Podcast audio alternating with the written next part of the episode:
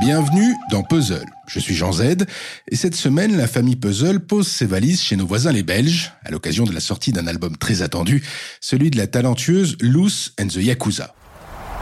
Léo, papa est dans quel pays là? En Belgique?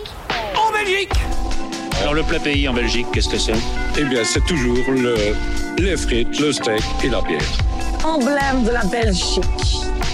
Ça, c'est l'emblème belge.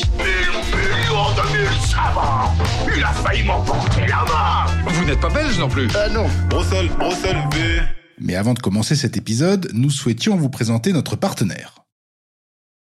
Peut-être le savez-vous déjà, un lundi sur deux dans Puzzle, on parle plutôt clavier et manette. Côté jeux vidéo, il y a également du talent en Belgique, la preuve cette semaine avec la sortie elle aussi très attendue sur PC, Mac et Google Stadia du jeu Baldur's Gate 3, développé par l'Ariane Studio, fleuron du secteur belge installé principalement à Gand. Baldur's Gate 3 ou le retour du jeu de rôle sauce Donjons et Dragons avec son lot d'elfes et de mages qui avait séduit des millions de joueurs à la fin des années 90. Après un deuxième opus à succès, la franchise tomba peu à peu dans l'oubli, faute de repreneurs crédibles, sauf dans le cœur des passionnés de RPG. Jusqu'en 2020, quand l'Ariane Studio, déjà coupable de jeux salués par la critique, comme la saga Divinity Original Sin, décide de ressortir du placard un troisième épisode de la légende Baldur's Gate.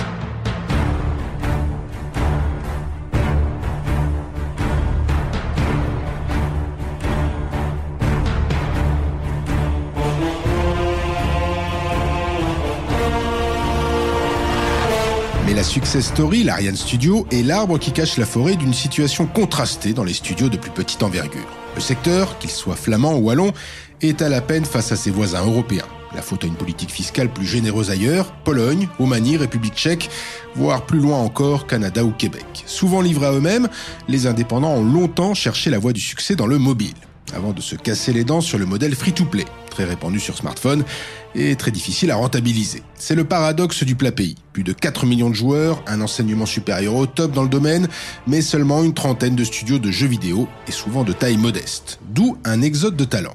Mais la situation s'améliore. Le chiffre d'affaires, au global, a doublé depuis 2014 et le nombre de professionnels a été multiplié par 3. Le secteur attend toujours une aide de l'État capable de favoriser les embauches dans un pays qui compte quelques perles ludiques dans son histoire. Tu sais, il y a de ça très longtemps.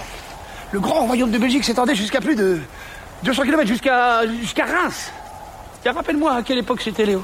En 1999, par exemple, ce jeu vidéo belge donne naissance à Outcast, jeu PC culte réalisé par un studio alors inconnu, Uphill. La critique est dithyrambique, unanime, pour saluer ce jeu original, un voyage dans un monde parallèle pour sauver la Terre de la destruction. Malheureusement, Outcast, cette ode à l'imaginaire, fut un demi-succès public. Mais il reste encore vivace dans la mémoire de beaucoup. Trois ans plus tôt, en 1996, l'Ariane Studio voyait le jour et allait reprendre le flambeau d'un jeu vidéo belge décidément conquérant. 24 ans plus tard, et avec plus de 300 salariés au compteur, l'Ariane s'approche de ses rêves, devenir un mastodonte qui compte en Europe et dans le monde vidéoludique.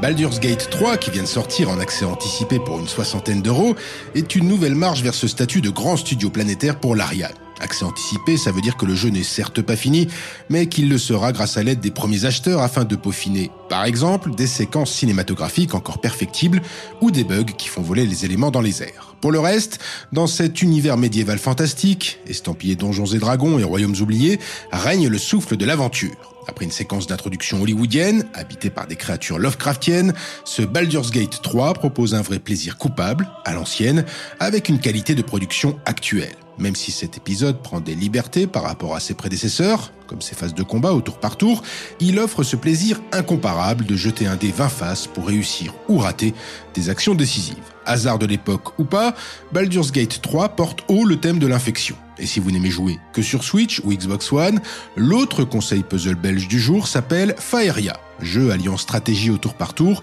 et collection de cartes, le tout développé à Liège par Abracam Studio.